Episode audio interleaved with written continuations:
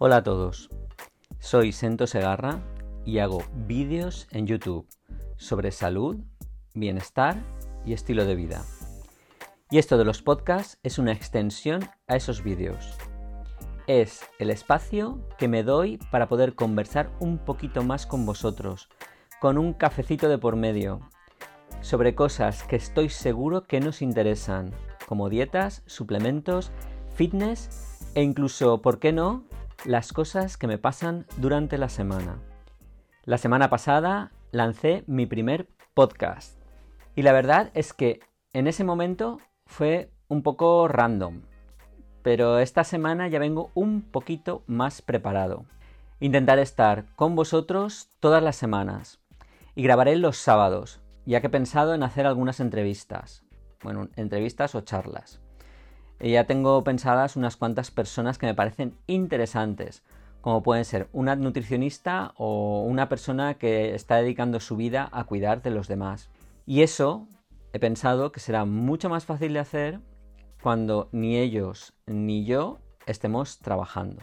Los que me sigáis también en YouTube habréis visto que el vídeo de esta semana, esta semana he sacado dos vídeos, el vídeo del miércoles fue la segunda parte del libro en el que comentaba el libro Cerebro de Pan y el vídeo del sábado fue una receta de pan keto o pan cetogénico que a muchos de vosotros os gustó y a otros no os gustó nada.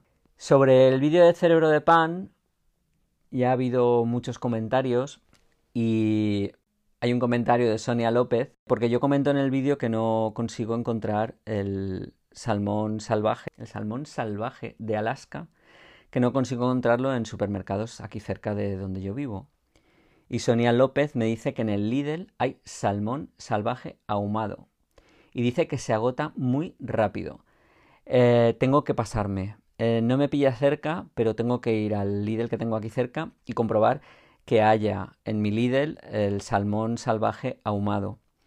De ser así, seguramente lo compraré porque el salmón ahumado en alguna ensalada sí que de vez en cuando me gusta ponerle un poquito, no demasiado, pero un poco. Amparo Martín Jiménez, muy amablemente, me dice en un comentario bastante majo que la Sociedad Médica Americana ya ha pedido perdón por la mentira del colesterol.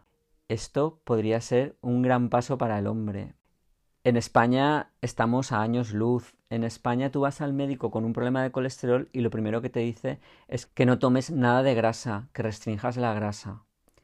Y eso te lo dice rápidamente el médico de cabecera. Es lo primerito que te dice. Entonces, que la Sociedad Médica Americana ya haya pedido perdón por la mentira del colesterol, a ver si se va extendiendo, se van enterando los médicos, tanto de cabecera como especialistas, y dejan de decirle a la gente cuando les encuentran un poco de colesterol alto, que deje de tomar grasas. Gabriela Beatriz Pavelka tiene muchas dudas. Dice, los antepasados comían arroz en Asia, maíz en América. Dice, y resulta que todo es malo. Vale, a ver cómo te lo explico. Hoy he empezado a leerme un libro que se llama Sapiens. Ahora mismo no recuerdo el autor. Y en este libro, Sapiens, se habla de cómo el Homo sapiens evoluciona desde, desde culturas eh, de cazadores-recolectores hasta eh, agricultores. Digamos, los cazadores-recolectores eran nómadas y los agricultores sedentarios. Pero bueno, ¿esto cómo sucede? Esto todo es una línea de tiempo. En la línea de tiempo, hace 150.000 años aproximadamente aparece el Homo sapiens en, en una zona de África y desde ahí empieza a distribuirse a lo largo de todo el mundo. Desde la aparición del Homo sapiens hasta hace unos 10-12 mil años, el Homo sapiens es cazador-recolector. Eh, la sociedad se distribuía, o las pequeñas tribus se distribuían entre los que iban a cazar y los que se dedicaban a recolectar frutos, o bayas, o setas, o miel, lo que encontraban. Entonces eran grupos que se movían mucho. Y esos grupos que se movían mucho y que van avanzando hacia Europa desde hace 150.000 años, empiezan a establecerse en sociedades más estables hace unos 12-15.000 años.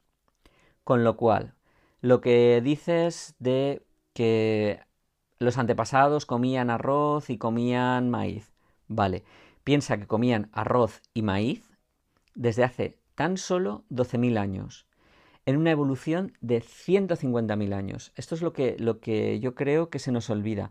150.000 años son muchos años y 12.000 años es como un trocito muy pequeño de esos 150.000. Además, el libro este Sapiens creo que haré una revisión porque habla mucho de la alimentación y compara, hay un momento del libro que compara la alimentación que llevaban los cazadores recolectores y la alimentación que empiezan a llevar cuando se establecen o se dedican a la agricultura. El primer animal doméstico que tuvo el, Homo sapiens, que era cazador y recolector, fue el perro. Entonces dice que había muchas menos enfermedades de infecciosas o de transmisión de animales a, personas porque no teníamos animales domésticos como las vacas, como las cabras, como ese tipo de animales no existían o no los tenían, no convivían con ellos.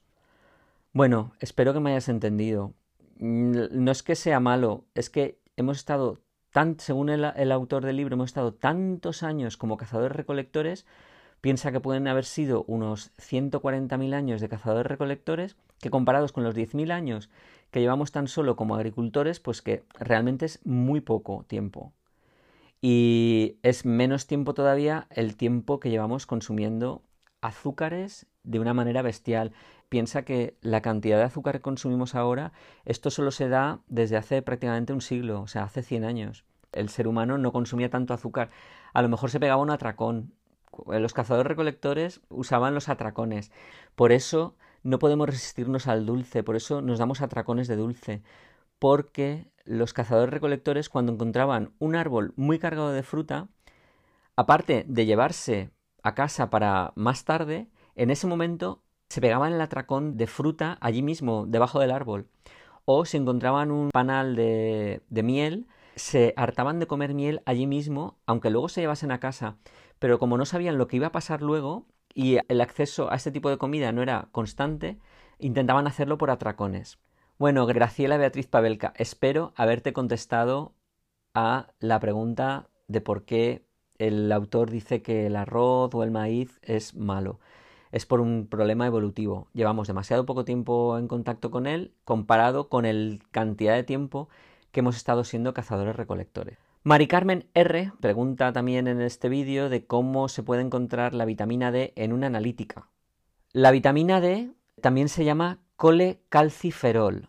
Entonces puedes buscar en la analítica si el médico ha solicitado que te analicen el colecalciferol, que es como se llama la vitamina D3. Si encuentras colecalciferol, sabes que tienes que encontrar el valor y que tiene que estar entre 40 y 50 nanogramos por mililitro. Y con eso sabrás si estás dentro de los valores que dice el doctor Perlmutter, a partir de los cuales ya tienes que empezar a suplementarte con vitamina D. El sábado pasado el vídeo era del pan cetogénico y muchos de vosotros me preguntáis o me decís que no dije a qué sabía y tampoco dije si estaba bueno o no. La verdad es que todos los panes que he hecho cetogénicos por ahora es el pan que más me ha gustado. Es el pan que tiene un sabor más neutro que se parece más al sabor del pan. Ya os puedo decir que por ahora, esperando el siguiente pan que voy a hacer, que va a ser una prueba con harina de almendras y harina de coco, ha sido el mejor que he probado. También me habéis preguntado mucho qué es el psyllium. El psyllium viene de una planta. La planta es el plántago ovata. Esta planta se utiliza la cáscara de la semilla, que es donde se concentra un mogollón de mucílago. El plántago bata es la planta conocida con mayor contenido en mucílago, muy, muy, muy superior a la linaza, que son las semillas de lino. Y a esa cáscara que tiene la semilla del plántago bata es a la que se llama comúnmente psyllium. Espero haber aclarado esta duda también. Luego tengo a María Trinidad Sánchez, que me da un varapalo y me dice que la receta que he hecho con el Silum que es un desastre. Me comenta que ya lleva 15 años, María Trinidad Sánchez, lleva 15 años haciendo, tiene dos familiares celíacos y lleva 15 años haciendo pan sin gluten y que la receta que he hecho yo es una catástrofe. Pues yo te invito, María Trinidad Sánchez, a que mm, grabes una receta de pan sin gluten y que nos la compartas. Yo estaré encantado, incluso si quieres algún día participar en este mismo podcast y contarnos cómo es tu experiencia y compartir incluso alguna receta con nosotros de pan sin gluten o pan para celíacos, me parecería genial. Estás completamente invitada. Luego eh, hay alguien que pregunta que no puede conseguir el psyllium o que en la zona donde vive qué puede hacer si no encuentra el psyllium. Y alguien le contesta que si no encuentra psyllium que lo sustituya por harina de linaza. Y a mí esa solución, aunque la harina de linaza también tenga mucílago, tenga bajo contenido en hidratos y alto contenido en grasa, yo la he probado. ¿eh? Yo he hecho algún pan con harina de linaza y el sabor que tiene, que tiene un sabor muy fuerte, no me ha gustado. El sabor de la harina de linaza se come el sabor de cualquier otra cosa. Con lo cual, yo no te recomiendo utilizar harina de linaza para hacer pan. Puedes probar, hay muchísimas recetas en internet de pan cetogénico con harina de linaza. Pero a mí, personalmente, no me ha gustado. Respecto al libro Cerebro de Pan, han pasado ya un montón de años desde que se publicó. Os voy a decir que el libro se publicó en el año 2013, con lo cual han pasado ya pues, casi cinco años. Realmente el libro, después de, de todos estos años, se han descubierto cosas nuevas, porque la ciencia no para la ciencia ha seguido investigando eh, qué es lo que hacen los carbohidratos, qué es, es, cómo se comporta el gluten, cómo nos afecta nuestra salud. Y además el libro, al ser un bestseller y el doctor Permuter aparecer en televisión, pues realmente la corriente esta de que el gluten no es muy bueno y de que hay que disminuir la ingesta de carbohidratos, la verdad es que se ha convertido en un mainstream. Y vosotros mismos me lo podéis confirmar. El libro ahora tiene más apoyos tiene más apoyos de, la medicina. Y yo os quiero contar hoy aquí las cinco avances o las cinco ratificaciones que ha tenido el libro desde que se publicó en el año 2013 hasta hoy. La comunidad científica ha cambiado la posición con respecto a la validez de la idea de que el azúcar representa la mayor amenaza nutricional de nuestra salud. Y también ha cambiado, como bien nos ha dicho en el comentario nuestra amiga de Estados Unidos, en que la sociedad científica ya ha reconocido que el colesterol no sube porque comas grasa, ni que el consumo de grasa sea un riesgo cardiovascular.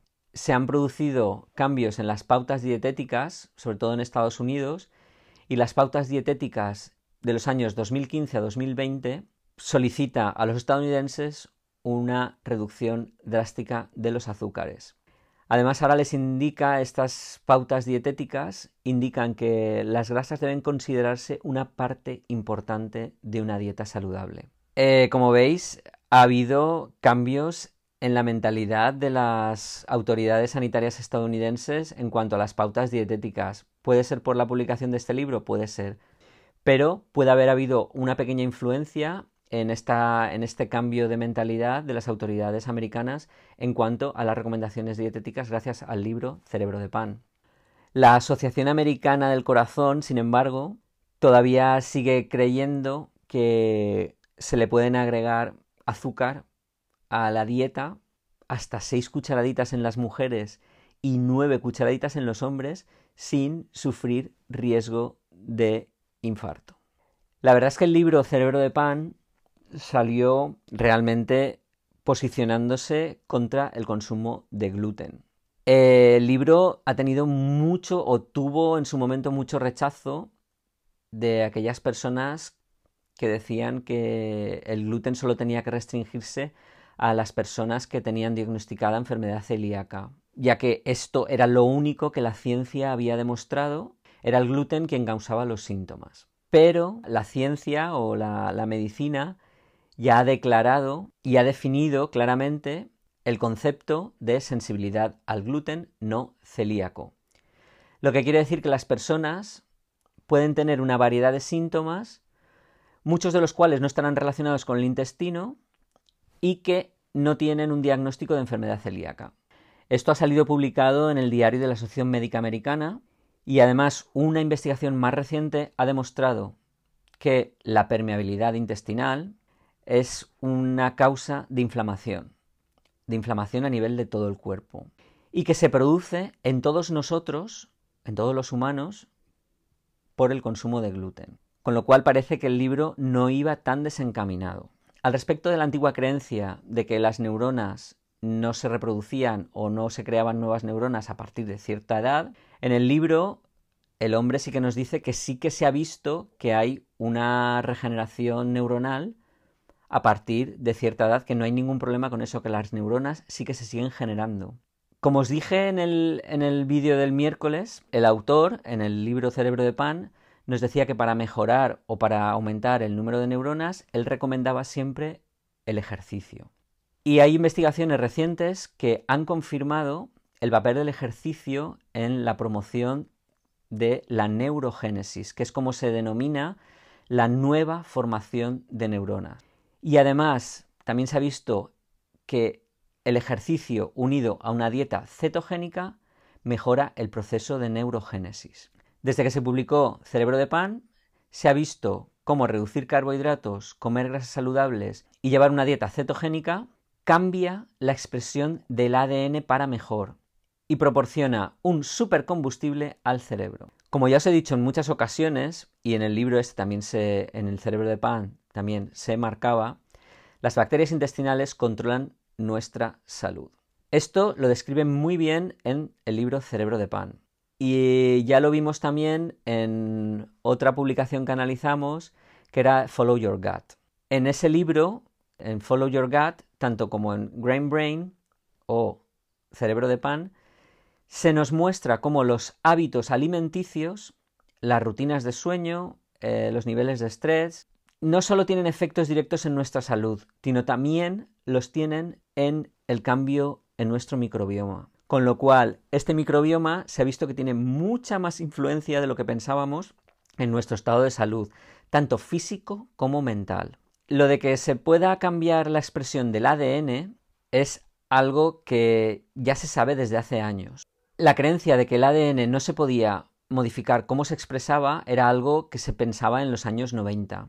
Pero ahora se sabe que según nuestra opción de vida, según nuestra elección de vida, según lo que comamos, según el ejercicio que hagamos, influyen directamente en nuestra expresión genética. Literalmente tenemos la capacidad de activar los genes que favorecen la salud y al mismo tiempo suprimir aquellos que codifican el riesgo de enfermedad. Solo por las decisiones que tomamos. Atentos. Esta discusión ahora ya se sabe que es cierta. Ahora entendemos que incluso nuestras bacterias intestinales juegan un papel importante en la modulación de la expresión de nuestro ADN. Las distintas investigaciones nos muestran cómo lo que elegimos comer afecta a la expresión genética. Especialmente esto se ha visto en dietas extremas, como puede ser la dieta cetogénica o la dieta paleolítica.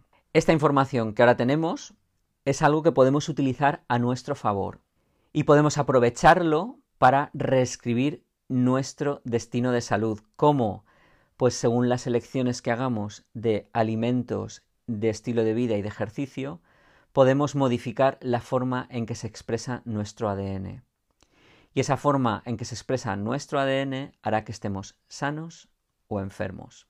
Realmente estoy impaciente por saber hacia dónde evolucionarán los descubrimientos científicos en los próximos cinco años. Me gustaría compartir esta aventura del descubrimiento desde hoy hasta dentro de cinco años con todos vosotros. Y me gustaría hacerlo en este podcast. Como veis, hoy es el segundo podcast y he estado comentando todo lo que se ha ido confirmando de las teorías que ya, que ya expresó el doctor Perlmutter en el libro Cerebro de Pan hace cinco años. Y esto es lo que hoy quería realmente contaros. Quería contaros cómo se han confirmado algunos de los puntos que se manifestaban en el libro Cerebro de Pan y volcar todas mis esperanzas en a dónde nos pueden llevar las investigaciones en el futuro. a cómo podemos modificar nuestra expresión genética mediante nuestro estilo de vida, nuestra alimentación y el ejercicio físico. Es un tema que me parece apasionante, como habéis podido comprobar. Bueno, como veis, el podcast sigue adelante. Estoy ya preparando alguna entrevista interesante que espero poder presentaros dentro de un par de semanas. Espero que te haya gustado a ti también este episodio y sobre todo que hayas aprendido. Yo he aprendido muchísimo. Me parece increíble tener este espacio para hablaros. Gracias a ti por escucharme. Sin ti esto no sería posible, ya lo sabes. Y gracias a vosotros, la audiencia. Me habéis acercado a muchas cosas que me están sucediendo y que no serían posibles sin vosotros. Nos vemos en los siguientes vídeos de la semana. Nos escuchamos en el podcast la próxima semana. Ahora es tiempo de decir adiós.